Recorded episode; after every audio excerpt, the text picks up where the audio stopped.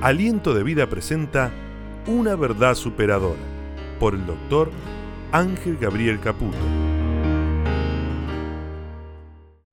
Esta es una fracción del mensaje del doctor Ángel Gabriel Caputo dirigido a los presentes en el auditorio Aliento de Vida y a toda América Latina a través de las diferentes plataformas asociadas.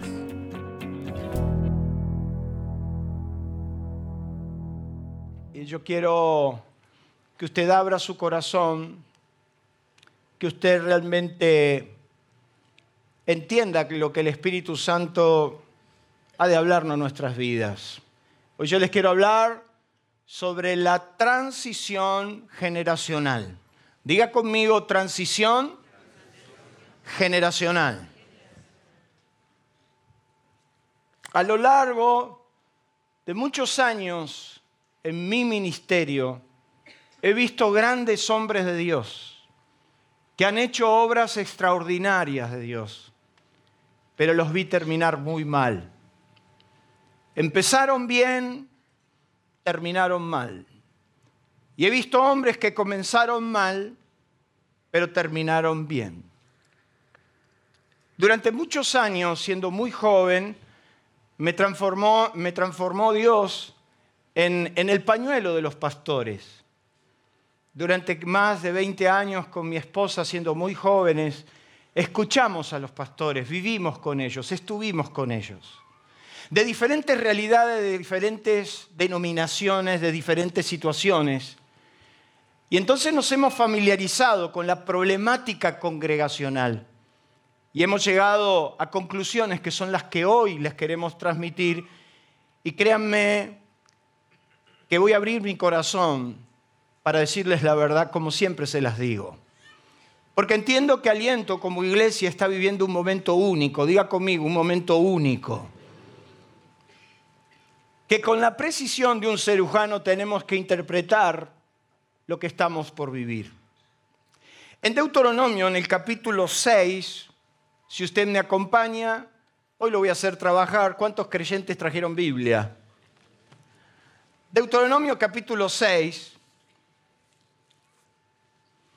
Dios le va a dar la clave del éxito a su pueblo. ¿A cuántos le gustaría el éxito? Nada, no sea hipócrita, levanten la mano. Usted fue diseñado para el éxito. A usted no lo diseñaron para que le vaya mal. Por eso el dolor te duele. Porque no fuiste diseñado para el fracaso. Es una gran mentira cuando la gente, hasta en un tono religioso, me quiere dibujar la verdad. Mis hermanos, me está yendo bien, pero el Señor, ¿qué Señor ni ocho cuartos? Cuando te va mal, llorás, sufrís, te duele. ¿Cuánta gente normal tengo acá, verdad? Entonces Dios le va a revelar la clave del éxito a una nación que va a entrar en una nueva dimensión. Diga conmigo, una nueva dimensión. Y en Deuteronomio capítulo 6, verso 1 dice, estos pues son los mandamientos, estatutos y decretos que Jehová vuestro Dios mandó que os enseñare para que lo pongáis por obra en la tierra la cual pasáis vosotros para tomarla. Para que temas a Jehová tu Dios, guardando todos sus estatutos, sus mandamientos que yo te mando. Y mire qué interesante, porque Dios empieza a mostrarle que eso no distaba solo a su vida, sino que estaba involucrado todas las generaciones. Mira lo que le dice, tú, o sea, le dice, vos sos el responsable, tú, tu hijo y el hijo de quién? De tu hijo. Cuando Dios llamó a Jacob, le dijo, yo soy el Dios de tu padre Abraham e Isaac. Como que Dios tiene presente todas las generaciones. Como que a Dios no se le escapó los procesos generacionales. Tú, tu hijo y el hijo de tu hijo, todos los días de tu vida, para que tus días sean prolongados. Oye, pues Israel, cuida de ponerlos por obra para que te vaya bien. O sea, le está diciendo Dios, yo quiero que te vaya, dígame usted, bien. Por eso que la obra de Dios no es un fracaso, a mí no me duele, yo puedo decir que soy exitoso en el ministerio, con todo lo que conlleva. Para mí no es una carga. He visto a los pastores decir, acá estoy sufriendo la carga, la iglesia, las ovejas. Me. Y entonces yo hablaba con mi esposa y digo, si este es el ministerio, yo no quiero ministerio. Y lo he visto lamentarse y lo he visto sufriendo. Y las reuniones del ministerio, las reuniones donde juntábamos a hablar de la iglesia y del ministerio, era, era una tragedia, hermanos. Y yo durante muchos años empecé a decir, eso no puede ser Dios. Eso no puede ser la obra de Dios. No puede ser que el servicio a Dios, no puede ser que los cambios generacionales, no puede ser que no estemos involucrados, no puede ser que me encuentre en una iglesia donde solo hay grandes y no hay niños, donde no hay jóvenes ni hay ancianos, o están los viejos o están los jóvenes. A Dios no se le escapó porque el proceso generacional es tú, tu hijo y el hijo y tomarás estos mandatos, estos decretos que yo te doy para que te vaya bien, porque yo quiero que te vaya bien. Y a Dios le encanta cuando a la iglesia le va. ¿Quién va a querer entrar por esa puerta si lo esté así con esa cara? ¿Quién va a querer venir? Oiga, no, interpretamos los cambios generacionales, los tiempos que vienen. No estamos pensando en la iglesia de ayer, estamos pensando en la iglesia de mañana. Denle un fuerte aplauso a Dios por eso. De mañana. Y entonces hay gente que dice, che, ¿y qué método evangelístico tienen ustedes en su iglesia? Método. Y entonces hay algunos que quedaron petrificados en cierta parte de la historia y dicen, para mí lo que hay que hacer es campaña. Hay que poner ahí. Yo no me estoy burlando de eso. Yo lo único que estoy diciendo es que en la era de la comunicación, en el tiempo donde todo se sabe todo online, si tu testimonio no impacta a las personas, deja de hacer lo que estás haciendo porque estás perdiendo el tiempo. Y si no me puede decir amén, dígame ay. Por la gracia de Dios esta iglesia sigue creciendo y yo tengo un solo promedio. Mira lo que te voy a decir, desgraciado. Si vos trajeras una familia por año a Cristo, una familia, no te pido 10, no pido que traigas 100 mil, no uno. Si vos trajeras una familia por año a Cristo, y me lo traerías hasta el punto que lo único que hay que hacer es bautizarlo, porque ya está, está discipulado, en un año la iglesia se duplica. En un año. Pero andamos empezando a hablar y del otro y del otro y nos hemos olvidado que Dios es un Dios de generaciones. Tú, tu hijo y el hijo de tu hijo. En el versículo 4 dice, oye Israel, Jehová nuestro Dios, Jehová uno es, y amarás al Señor tu Dios de todo tu corazón y de toda tu alma y con todas tus fuerzas. Y estas palabras que yo te mando hoy estarán sobre tu corazón y las repetirás a los hijos, a los hijos y a los hijos de los hijos. O sea, yo estaré hablando a las nuevas generaciones. Los desafíos eran muchos, la meta, por cierto, era muy alta, pero el futuro era extraordinario. Dios le está diciendo, si vos te ocupás de esto enseñarle a tus hijos y a los hijos de tus hijos, y están las tres generaciones completas, y ponen estos mandatos por estatuto, te va a ir tan bien y va a ser tan extraordinario que el mundo se volverá a mí. Diga conmigo, transición generacional. Dios le dice, yo te voy a dar ciudades grandes, buenas, que no llenaste, cisternas que no cavaste, viñas y olivares que no plantaste. Era una bendición tangible, estable, pero tenía un secreto. El secreto es que las generaciones tenían que ser testigos. O sea, era el hijo el que decía, yo tengo la fe de mi padre. Y era, eran testigos de, también de los hijos. Y entonces las generaciones, todas en la misma corriente, traerían la mayor gracia extraordinaria de Dios. ¿Qué nos pasó? A lo largo de mi bendita vida he visto dolores de partos en todo tipo de congregación. En cuanto subí una nueva generación, ahí estaban los que los desplumaban o los que los rechazaban. Y no hemos aprendido a convivir sin entender y darnos cuenta del proceso que estábamos viviendo. Dios nunca interrumpió los procesos generacionales, los ideó, para que sean de bendición. Y entonces le dijo que le iba a ir bien si ellos le repetían, pero si usted va al libro de jueces, por favor, vaya al libro de jueces. Y por favor quiero que usted preste atención en el capítulo 2. Josué había conquistado la tierra, habían entrado a la tierra buena y ancha, les había ido bien, habitaron casas que no edificaron, viñas que no plantaron, vivieron la prosperidad, diga conmigo, vivieron la prosperidad. Josué como líder se encarga de entrar a Israel a la nueva dimensión, se para delante de todas sus generaciones y le dice, muchachos, ¿qué piensan hacer?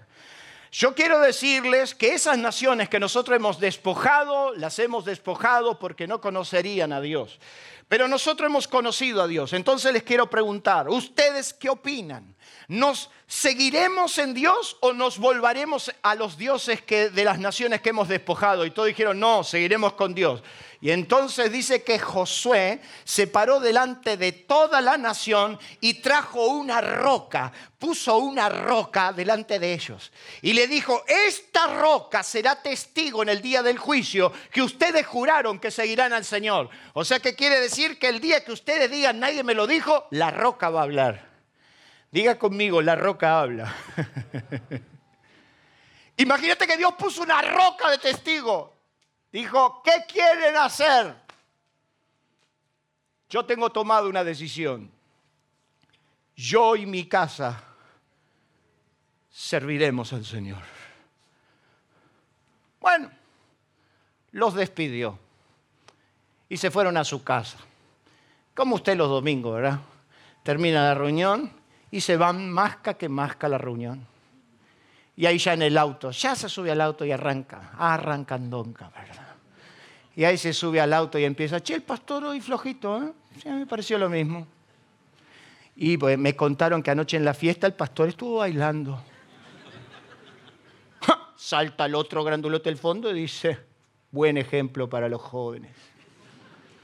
Y entonces ahí está el adolescente, está el niño, escuchando. Así que el pastor no es buen ejemplo. Ya le estamos incubando a ellos el concepto. Entonces, ¿usted cuando se va de acá, cómo se va? La cuestión es que dice que Josué los despidió para que vuelvan a su casa. Y entonces usted en el capítulo 2 Mire qué interesante, lo va a encontrar en el versículo 6. Dice, porque ya Josué había despedido al pueblo y los hijos de Israel se habían ido a casa, cada uno a la heredad que poseía. Y el pueblo había servido a Jehová todo el tiempo de Josué y todo el tiempo de los ancianos que sobrevivieron a Josué, los cuales habían visto todas las grandes obras que Jehová le había dicho por Israel. Pero murió Josué, hijo de Nun, siervo de Jehová, siendo de 110 años, y lo sepultaron en su heredad el verso 10, y toda aquella generación también fue reunida a los padres, y se levantó después de ellos una generación que no conocía a Jehová, ni la obra que había hecho por Israel, y después los hijos de Israel lo hicieron lo malo ante los ojos de Jehová y sirvieron a los Baales, dejaron a Jehová, el Dios de sus padres que había sacado en la tierra de Egipto, y se fueron tras dioses ajenos y los dioses de los pueblos que estaban en el alrededor, y, y dejaron a Jehová y lo abandonaron. ¿Cómo puede ser posible que una generación se levantó sin conocer de Dios? ¿Cómo puede ser posible que falte generaciones completas en nuestras iglesias? ¿Cuál fue la razón para que se hayan quedado solo los grandes o solo los niños? ¿Por qué hemos alterado los conceptos cuando Dios es un Dios de nuestros padres un Dios nuestro y un Dios de nuestros hijos. Entonces algo no está funcionando bien.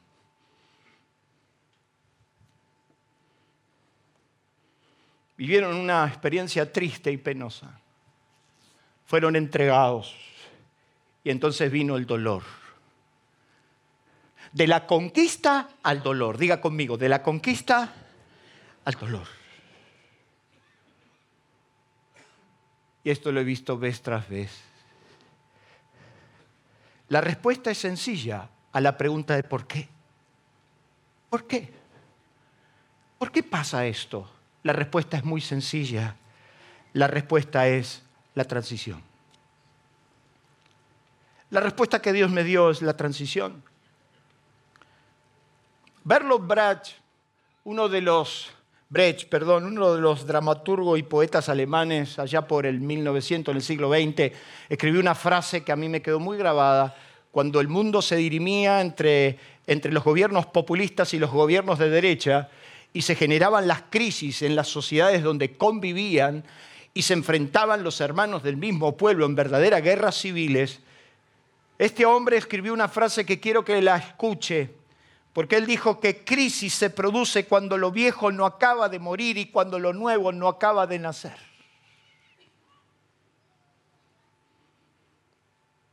La verdadera crisis se genera cuando lo viejo no muere ni lo nuevo nace. Y entonces estamos en el medio, en una verdadera puja. Hace más de 25 años atrás, Dios me llevaba a Valparaíso a vivir una de las experiencias que más acuño en mi corazón. Y usted tiene un problema. Su pastor toma nota de todo. Éramos muy jovencitos, andábamos de gira por Chile y entonces de repente nos recibió una de las iglesias más lindas que yo he conocido, una iglesia enorme, pujante, una iglesia hermosa una iglesia grande, la primera iglesia bautista en Valparaíso que se abrió al Espíritu Santo y eso era una máquina. Llegar los domingos ahí a las clases bíblicas era ver cientos de personas venir con las Biblias para tomar nota, los niños, los jóvenes, los adultos, los, los, abuelos. La iglesia era impresionante, impactante y la vida de Dios que se veía ahí. Y entonces realmente de esa iglesia me enamoré, me encantó, me hice muy amigo de los pastores. Mis respetos al pastor Moisés Salina, el pionero de la renovación del Espíritu Santo en las iglesias bautistas, un hombre de Dios. Pero un día Samuel, yo ya había ido varias veces, pero la, segunda vez que fui, Samuel me dijo, quiero que conozcas al, al, pastor anciano. Y yo dije, ¿quién es el pastor anciano? Y me dijo, acá cariñosamente le decimos el abuelito Dogman. Y entonces yo dije, por supuesto, es el fundador de la iglesia. No me diga, tiene 90 años. Y entonces nosotros con mi esposa dijimos, bueno, pero ¿cómo? No entendíamos, no sabíamos. Nosotros nacíamos en una iglesia donde el pastor era pastor hasta que se moría. y si la bendición de Dios demoraba muchos años, ahí estábamos nosotros, rogando la bendición del cielo. Y entonces fui a conocer y entonces me llevan a un lugar de la iglesia que yo no conocía, una, una enorme iglesia. Cuando entro fue entrar al túnel del tiempo. Abrimos la puerta a la oficina y entramos a una iglesia, que, una oficina que estaba con los mismos muebles de la década del 40. El viejito tenía los mismos muebles, tenía el mismo escritorio. Cierro los ojos y me parece verlo. Los sillones eran de cuero verde, ¿te acordás? Todos los libros, sus bibliotecas, todos los libros. Y ese viejito que apenas podía caminar se levantó del escritorio y me dijo, el pastor Caputo, yo tenía 20 años. Y entonces él se levantó, una eminencia, el viejito Dogma. Todo el mundo a lo largo de toda Sudamérica lo conocía y me decía, vos tuviste, vos conociste a Dogma, no lo puedo creer, un alemán que vino de misionero a Chile y trajo el Evangelio a todo el sur de Chile, levantó cientos de iglesias. Y ese viejito casi que no podía caminar, primero le abrazó a mi señora, eh, eh, que fue linda como siempre, ¿verdad? Como ahora. Y le abraza Ceci mi hijita, qué lindo conocerte. Y cuando me abraza mi pastor, he escuchado sus mensajes. Qué hombre de la palabra, me dice. Y se le empiezan a llenar los ojos de lágrimas y me abraza, me, abraza y me sentí amado, cuidado por ese anciano. Y me dice, tiene que seguir así, siga en la misma dirección. Y entonces yo lo miro, yo no sabía qué pasaba. Y entonces yo le digo, mire, no hay una sola persona acá en la iglesia que no me hable de usted. Todo el mundo me habla de usted. Es una reliquia, una joya de la iglesia. Y entonces mi hijo, le voy a contar algo, siéntese. Le digo, ¿cuál fue su secreto de tantos años de ministerio y que toda la gente lo honre? Cuando el viejito Dogman caminaba por los pasillos de la iglesia, después me di cuenta, la gente se atropellaba para saludarlo. Y entonces yo le dije, ¿cuál fue su secreto? ¿Cómo se hace para tener un ministerio que perdure en el tiempo? Porque yo proyectaba mi vida y yo decía, ¿cómo se hace? Y entonces me dijo, miren mi hermano cuando la iglesia estaba en su mejor momento y cuando yo vi que las cosas estaban creciendo y que Dios se estaba moviendo, un día miré la iglesia y me di cuenta que yo iba a cometer el peor de los errores. Y entonces me dejó una lección enorme que he discutido con viejos gladiadores de la, de la vieja época como Juan Bostic y como tantos pastores que me han bendecido, y me dijo, no, yo cuando vi que la iglesia empezaba a crecer y en el mejor momento dije, yo no voy a cometer el error tan común en los hombres de Dios de no saber retirarme a tiempo. Así que me fui a Temuco, fui a buscar a un pastor jovencito, fui a buscar a un amigo llamado Moisés Salina. Lo senté a Moisés y le dije, Moisés, yo ya estoy grande y es muy probable que los próximos años ya no entienda las nuevas generaciones. Así que sabes una cosa, quiero que vengas a pastorear conmigo la iglesia. Y sabe una cosa, yo le entregué la iglesia en el mejor momento y hoy la iglesia es el resultado de alguien que entiende el valor de retirarse a tiempo. Dele un fuerte aplauso a Dios.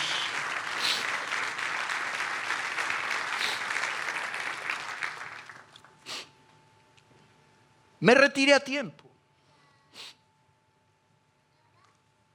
Y entonces vi la crónica de grandes pastores que porque se entronizaron en sus lugares, sin entender la verdadera relevancia que es la iglesia, terminaron de la peor manera. Diga conmigo transición. Ese día cuando salimos de la iglesia con mi esposa, yo le dije, toma nota.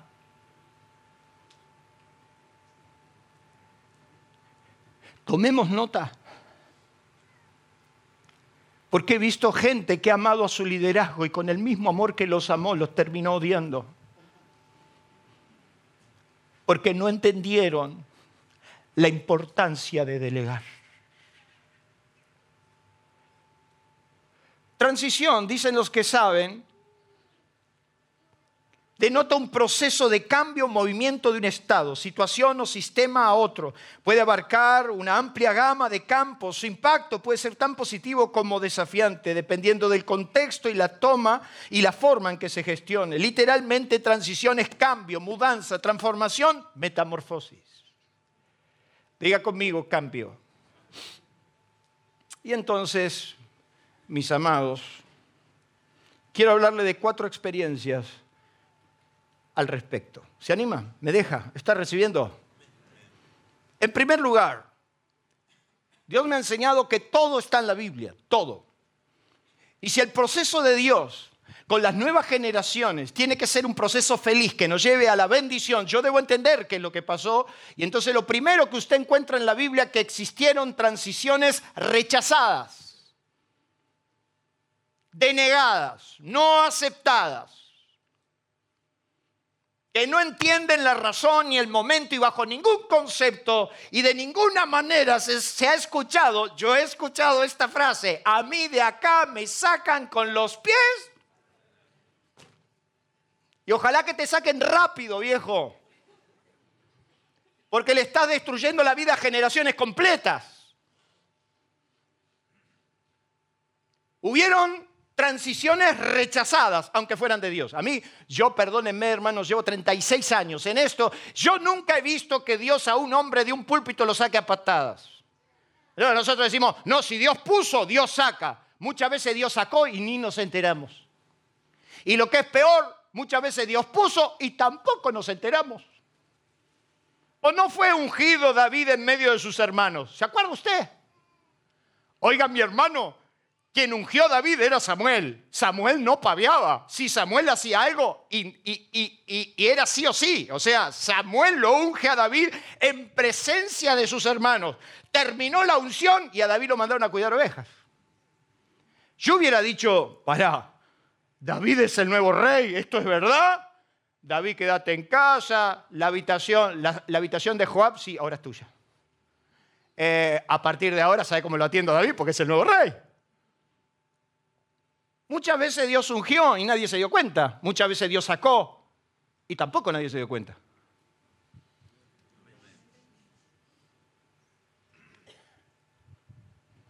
Saúl sabía de boca de Samuel que había sido desechado. Por un gesto de dignidad, él tendría que haber asumido de que Dios le dijo, me he buscado un hombre conforme a mi corazón, el reino te es quitado por lo que hiciste con Amalek, a partir de esta instancia, tu reino es quitado y es dado a un prójimo mejor que tú. Qué lindo, ¿no? Qué lindo que Dios te diga, este es mejor que vos. ¿Acaso no fue Juan el Bautista el que dijo el que viene detrás de mí? ¿Dónde existe esta actitud? Después de 400 años de silencio profético, la voz de Juan se levantó en el desierto y el mundo fue tras Juan. Lo venían a escuchar los reyes, lo venían a escuchar los políticos, lo venían a escuchar los soldados. Pero Juan cuando se empezó a dar cuenta que todo el mundo lo veía, él dijo, no, no, no, viene detrás de mí uno que es. Y acá en los pasillos me dicen, pastor, ¿usted renuncia? Mira que si vos no sos más, yo tampoco. Y yo le digo, miren muchachos, si la boada se la voy a dejar tan alta como pueda. Estoy yendo al 100% de mi capacidad para dejarte en evidencia. Te voy a dejar la vara bien alta, pero ¿saben qué? Vos vas a ser mejor que yo. No tengo dudas.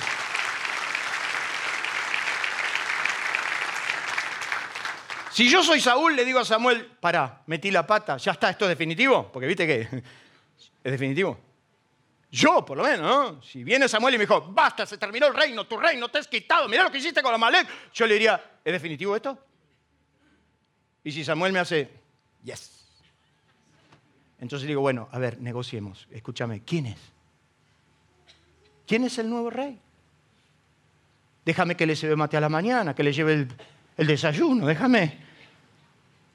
Quiero estar al lado de ese hombre.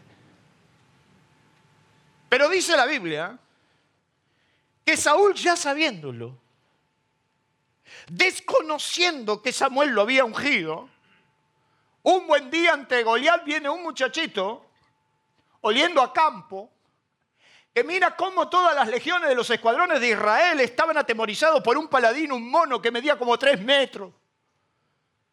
El rollo de la punta de la lanza medía como 20, eh, pesaba como 20 kilos. Imagínate lo que era esa bestia.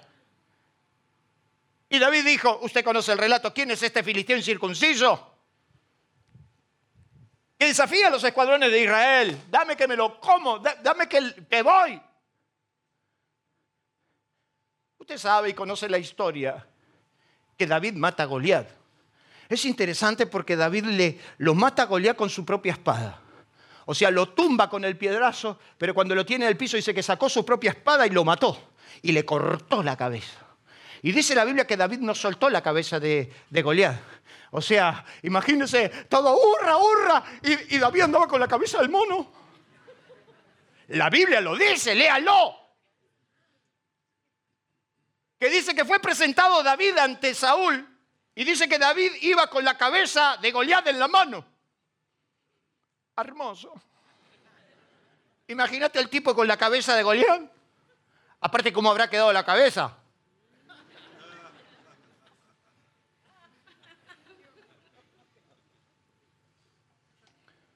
Si yo soy Saúl y digo, Samuel me dijo que se terminó y este mató a Goliat, es este. Olvídate, es este. Pero la Biblia nos dice que cuando salió Saúl con David, dice que las mujeres salieron cantando y diciendo, Saúl mató a miles y David mató a diez miles. Y entonces dices que Saúl dijo a sí mismo, si a mí me dieron miles y a David, a este muchacho que nadie lo conoce, porque andaba preguntando de quién es este el hijo y nadie lo conoce, le dieron diez miles, lo único que me falta es que le entreguen el reino. A partir de ese momento no miró con buenos ojos Saúl a David y procuró matarlo y dos veces le tiró la lanza y no lo pudo enclavar contra la pared y después mandó un decreto de estado a su hijo y a los generales del ejército, maten a David. Aliento de Vida le invita a conocernos a través de nuestras redes sociales. En la web, en Facebook, en nuestro canal de YouTube y Spotify. Aliento de Vida, una forma diferente de vivir. Aliento Escucha, nuestro WhatsApp 11 3948 5138 11 3948 5138 3.8. Aliento escucha. La transición era rechazada, aunque era de signo de Dios. La segunda que usted puede encontrar en la Biblia, que están las transiciones resistidas. Se está entreteniendo hoy, ¿verdad? Están las rechazadas y están las resistidas. La resistida dice, hay que ver. Hay que ver. ¿Viste cómo Dios lo está usando? Hay que ver, hay que ver. Es cuando empiezan a llegar los comentarios y dice, che, la muchachada, las reuniones, uh, uh, hay que ver, ¿eh? Es como me dijeron a mí, hay que ver la sopa que tenés que tragar todavía vos. Son las transiciones resistidas, ¿viste? El hijo que quiere ser mejor que el padre y el padre le dice, para, para, pibito, que yo te voy a enseñar. Decía mi papá un viejo dicho, ¿cuántos pares son tres botas? ¡Ja! Esto quieren predicar, quieren, pero acá, me decía un pastor muy conocido, acá vienen y que quieren predicar y que quieren. Los domingos predica papá. Y a mí me dijeron, ah, vos querés, vos, vos, vos querés ministrar, andate a generar la acera. Pleno invierno, junio, reunión a la mañana cuatro viejitas. Las cuatro no tenían un buen coeficiente intelectual, creo que nunca me entendieron. Ahí me mandaron a predicar. No vaya a ser cosa que los muchachos se levanten y les tengamos que entregar, ¿no, Jorge? Entonces son las transiciones resistidas, donde yo me opongo. Vamos a ver, vamos a medir. Elías Elías supo que Eliseo era profeta en su lugar. Elías se había endurecido tanto que Dios le dijo y le dio tres órdenes. Elías, quiero que vayas y unjas a Sael por rey de Siria, quiero que unjas a Jehú por rey de Israel y quiero que unjas a Eliseo para que sea profeta en tu lugar. Punto, se terminó. ¿Qué esto? ¿Salí de la cueva? ¿No salí de la cueva? ¿No salgo? ¿No me quedo? No es el momento, es el tiempo. ¿Viste cuando estamos todos dirimidos? Ay, no, no sé si es la hora, no sé, los muchachos están verdes, no, no sé, vamos a esperar. ¿Vamos a, ¿Vamos a esperar qué? Ya no te entienden ni tus hijos, querés que te entienda la iglesia. Estamos a corazón abierto hoy. Lamento por lo que nos están visitando. Elías no hizo ninguna de las tres cosas. Mirá que endurecido que estaba, que fue Eliseo para ungir a Sael y no lo pudo ungir porque se dio cuenta de lo que iba a hacerle a Israel. Tampoco ungió a Jehú, sino que un siervo de Eliseo lo ungió. Y tampoco lo ungió a Eliseo.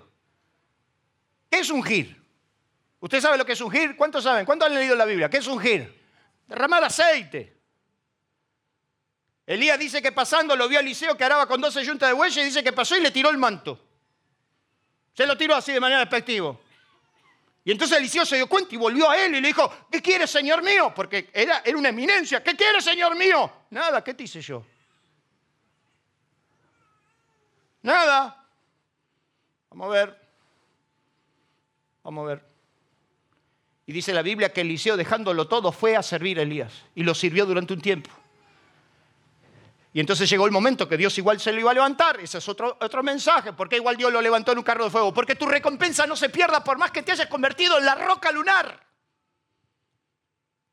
Porque Dios no es un Dios injusto para olvidarse tu trabajo. Y por más que hayas hecho lo que hayas hecho en el reino en que estás, todo tiene su recompensa. Dele un fuerte aplauso a Dios por eso.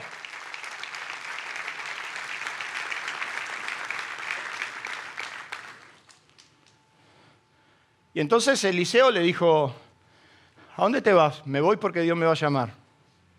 Te acompaño. Es como lo que están hoy esperando. Pastor, dígalo, ¿usted renuncia o no resuelve? Espere al final.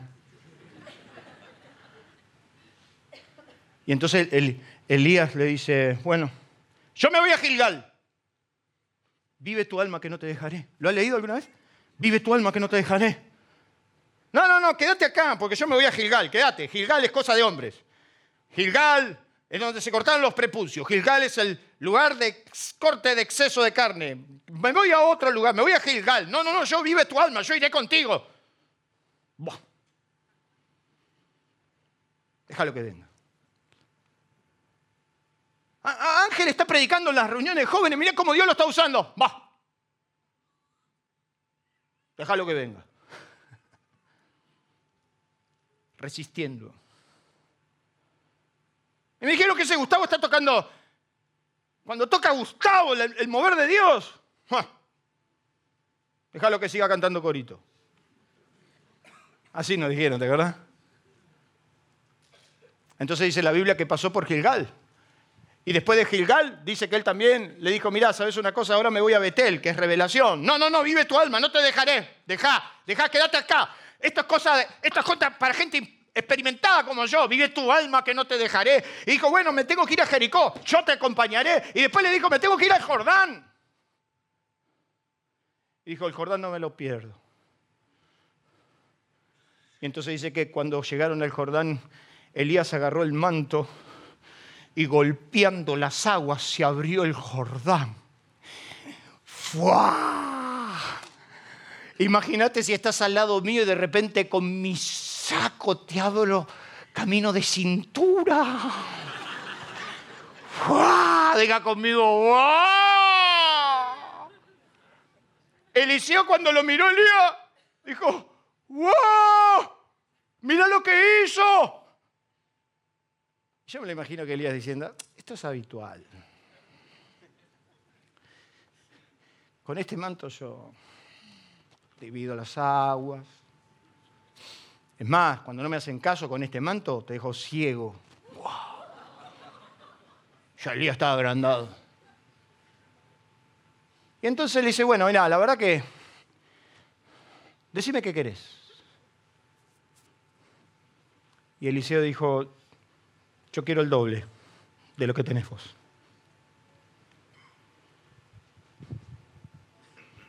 Y dijo, cosa difícil pediste. Hasta ahí se le hizo difícil.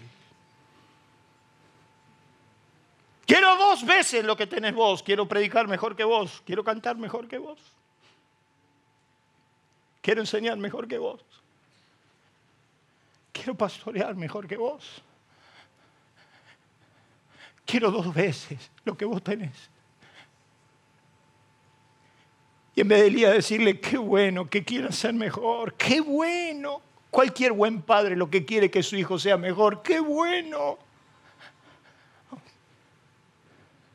Resistiendo todo el tiempo.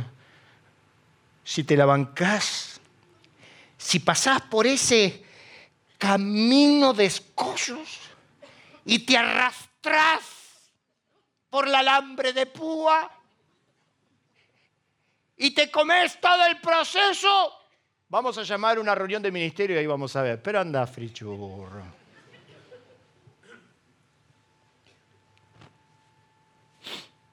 Verdadero tapones. Pero lo tercero que usted encuentra en la Biblia, transiciones aceptadas. Aceptadas es cuando no te queda otro y decís, bueno, bueno, es esto, ¿qué va a ser? ¿Qué va a es, es, es quien tenga que ser. Y eso usted lo encuentra en la Biblia, porque Dios le había dicho a Moisés que él no iba a entrar a la tierra. A Moisés. Y entonces dice que Moisés, cuando ya sabe que no va a entrar a la tierra, se andaba haciendo el loco. Diga conmigo si andaba haciendo el loco. Lo puede decir si andaba haciendo el loco, Mateo. Dígalo fuerte, si andaba haciendo el loco. Ah, Moisés sabía quién era Dios y había hablado cara a cara. Si Moisés sabía que Dios no jugaba. Y dice que en tres ocasiones Moisés, que conocía a Dios, le decía, Señor, tú que vives para siempre y tu misericordia es tan grande y tu, y tu misericordia ha llenado tanto la tierra, yo te ruego que me dejes entrar a la tierra. Y dice la Biblia en el libro de Deuteronomio capítulo 3 que Dios le dijo a Moisés, a Moisés, basta ya, no me hables de este asunto. Ya te lo dije diez veces que Josué va a entrar en tu lugar. Así que ahora te vas, lo animás, lo fortaleces y lo encomendás. No es que Moisés tenía un problema personal con Josué, no se confunda. Josué fue su servidor más fiel. No es que él tenía un problema personal que no lo llevaba a entender que Josué era el nuevo líder, sino que él quería entrar. Y entonces le decía, déjame entrar, déjame entrar. Y dije, te la voy a dejar ver, pero no vas a entrar. Basta ya, no me hables de este asunto. ¿Cuántas veces Moisés, Moisés le dijo, Señor, no me deje, Señor, que no me de, que no me saquen el pastorado, que no me lo saquen, Señor, que no me lo saquen, que no me lo saquen. Basta ya es Josué. Así que quiero que ahora pases a la acción, quiero que lo agarres a Josué en presencia de todo el pueblo, que lo unjas poniendo tus manos y la dignidad que hay en ti la pondré en él. Y Josué fue el hombre introduzco la nación a la nueva dimensión. Si hay algo que ha entendido este equipo pastoral, es que nos toca la transición. Y por dos años he venido trabajando para establecer y poner en la iglesia el concepto que nadie es eterno y nadie se puede quedar en una posición para siempre. Porque la iglesia no es de Ángel Caputo. La iglesia no tiene portación de apellido. No son los Sausic, no son los Ficarra, no son los Caputo, no son los Ferreira, no son los González, no son los Morós. La iglesia es de Cristo. Le puede dar un fuerte aplauso a Dios por eso.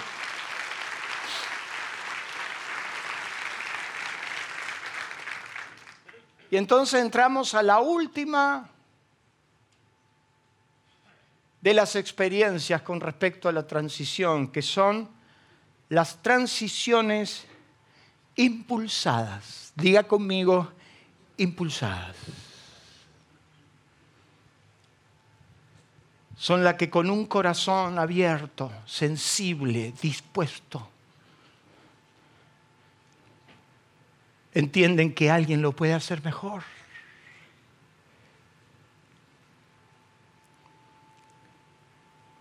Hace algunos años atrás yo estaba en este púlpito atravesando una de las crisis más grandes en mi ministerio y usted nunca se enteró.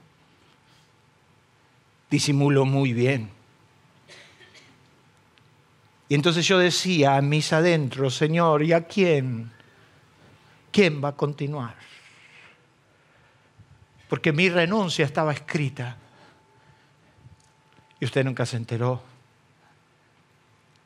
Y mientras estaba en este púlpito, he vivido una experiencia que hoy se las puedo contar, muy difícil de entender y tampoco lo pretendo, que de repente me veo predicando. Espiritismo. Me veo predicando. Y el Espíritu Santo empieza una conversación conmigo mientras yo estaba predicando. Y me dijo, los que yo llamé para gloria mía, los llamé yo ya los ungí, yo ya los tengo. No sos el último, no sos el único. Solo te pido que los mires. Y Dios me mostró esta muchachada hermosa. Y entonces entendí que yo debía impulsar la transición. Quédese tranquilo, no estoy loco. Y empecé a hablar con los muchachos, con los pastores. Y les empecé a decir que yo el día que mi pastor me echó de mi iglesia, yo le prometí a Dios que a mí no me iba a pasar. Que yo deseo de corazón levantar el nuevo equipo pastoral y trasladarle y quedarme a vivir y quedarme a, presenciar lo que Dios va a hacer con nosotros como parte de la iglesia. Porque por más que mañana yo no sea el pastor de la iglesia, yo seguiré siendo parte de la iglesia. Me quedaré en el fondo como un viejo carcamán quizás, ¿verdad? Pero impulsar la transición fue lo que entendió David. Y mientras todos buscan en su Biblia, Primera de Crónicas, capítulo 28. Ven y Gustavito, acompáñame. Ya sabes, no me pongas las campanitas, no me toques la comparsita, ya sabes lo que tenés que hacer.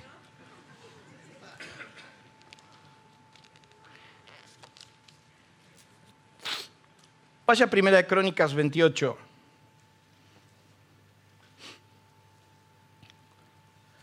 No se olvide que David era conforme al corazón de Dios y en el capítulo 28, verso 1,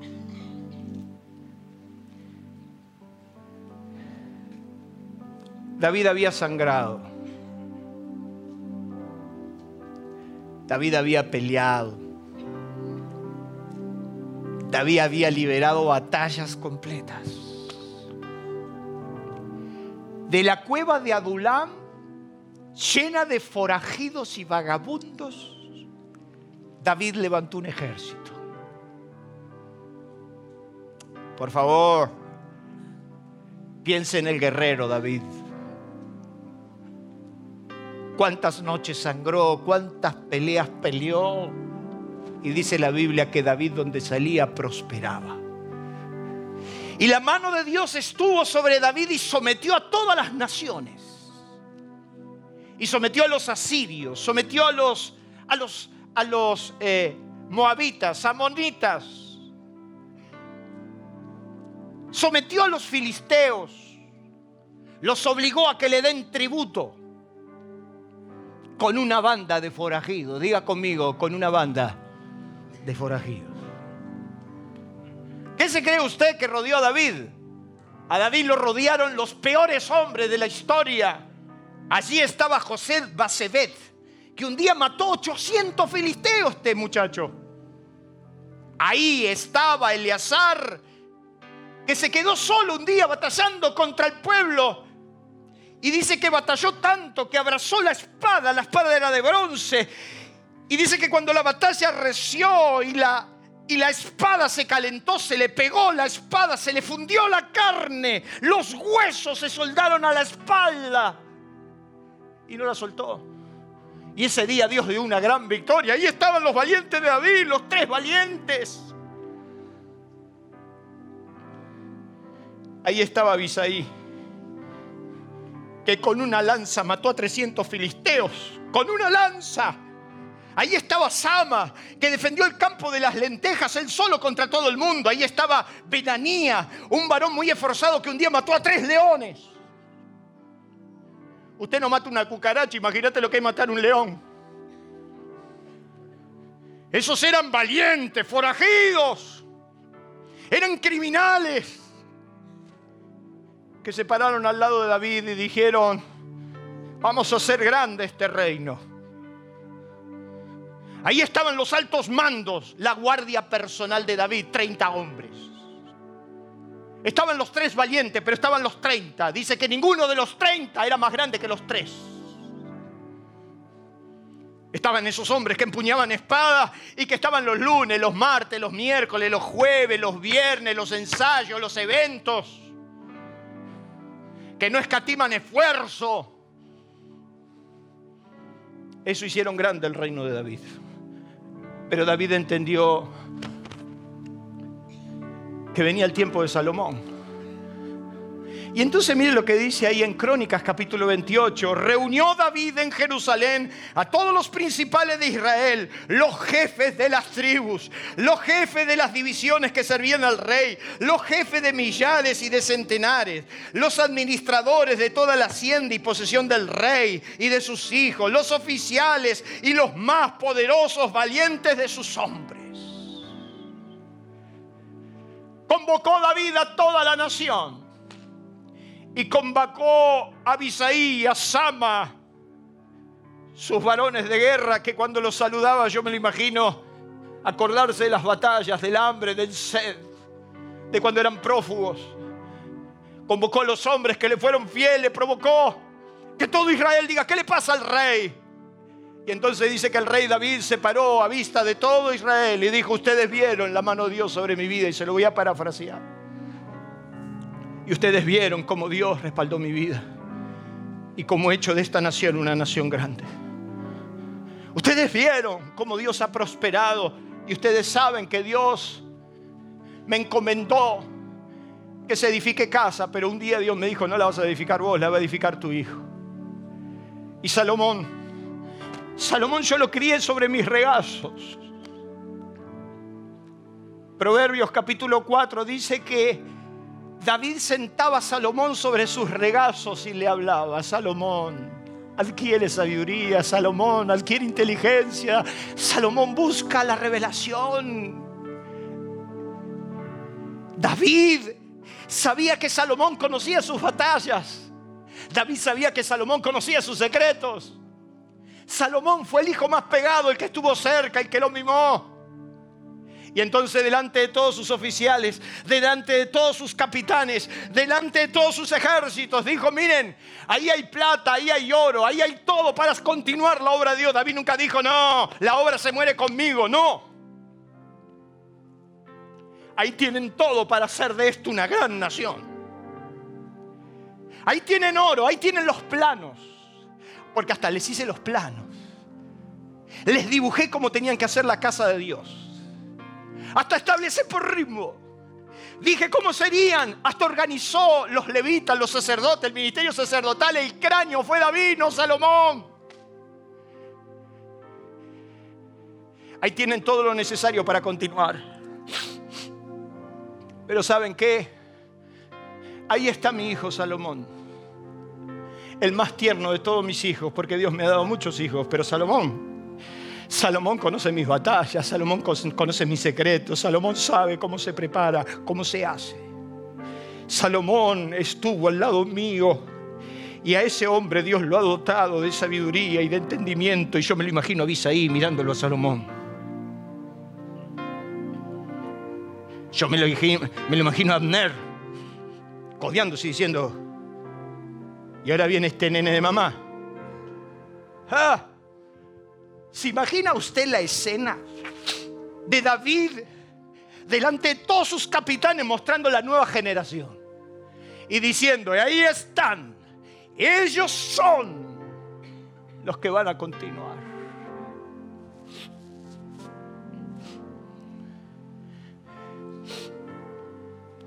Dice la Biblia,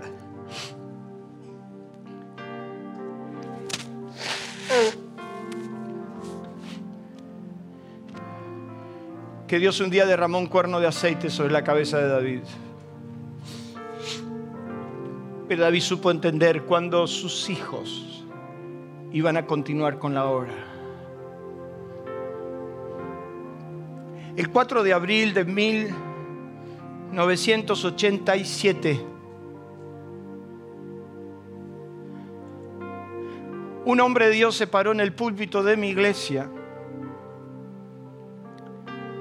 y dijo que el Espíritu Santo le había dicho que Dios tenía un cuerno de aceite, un cuenco de aceite para ser derramado sobre los jóvenes de la iglesia.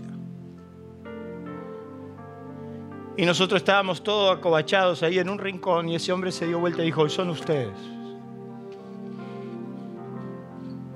¿Usted cree que Dios no tiene aceite fresco para las nuevas generaciones?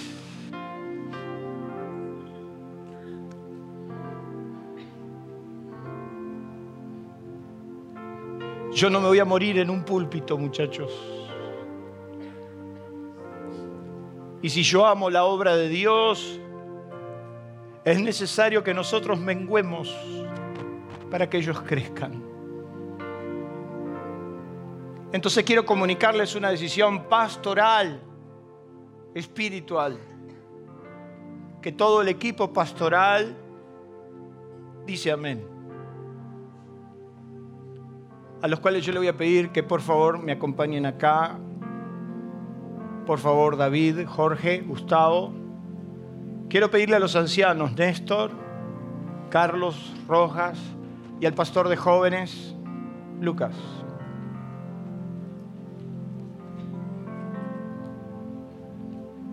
Porque hay cosas que tienen una trascendencia espiritual. Y esto que yo les voy a contar, esto que les voy a comunicar, no es fruto de una emoción, son dos años de proceso y ustedes no me dejan mentir. Porque quiero decirles que dentro de exactamente cinco años yo estaré en este mismo púlpito presentando el nuevo equipo pastoral. Hemos tomado la decisión que durante los próximos cinco años nosotros trabajaremos incansablemente para levantar mucho más a esta muchacha. Porque de estos muchachos y muchachas, Dios ha levantado el nuevo equipo pastoral a quien con gusto entregaremos la autoridad de la iglesia dentro de los próximos cinco años. Al quinto año estaré aquí para presentarles porque ya sé quiénes son. Quiero decirles, para que vean lo serio que es esto, que yo ya tengo los cinco nombres, porque el Espíritu Santo me los ha revelado, quiénes son los que llevarán esta obra adelante, y ni mi esposa lo sabe. Y yo agradezco la generosidad de todos ustedes porque nunca me los pidieron. Siempre les dije que yo ya sé quién son. Y estos hombres fieles, estos Abisaí, estos Abner, estos Joab, que sangraron conmigo, que estuvieron conmigo, jamás me pidieron que se los revele.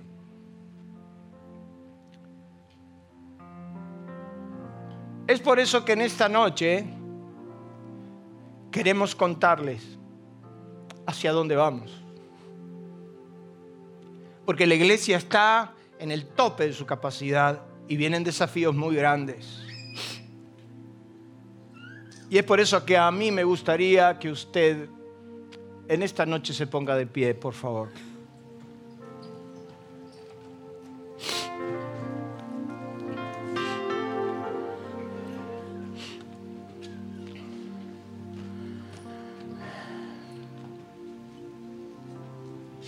Quédese tranquilo. Un buen líder sabe delegar.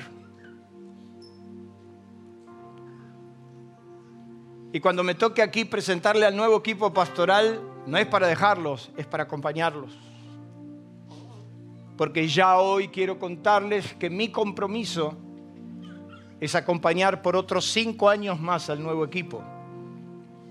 Con lo cual estamos proyectando diez años de ministerio. Nuestro deseo es que los que vienen atrás sean mejores. Y le vamos a dejar la vara tan alta que nos vamos a quedar a ver lo que hacen, a ver cómo continúan, a ver cómo lo hacen mejor. Aliento de Vida presentó Una verdad superadora.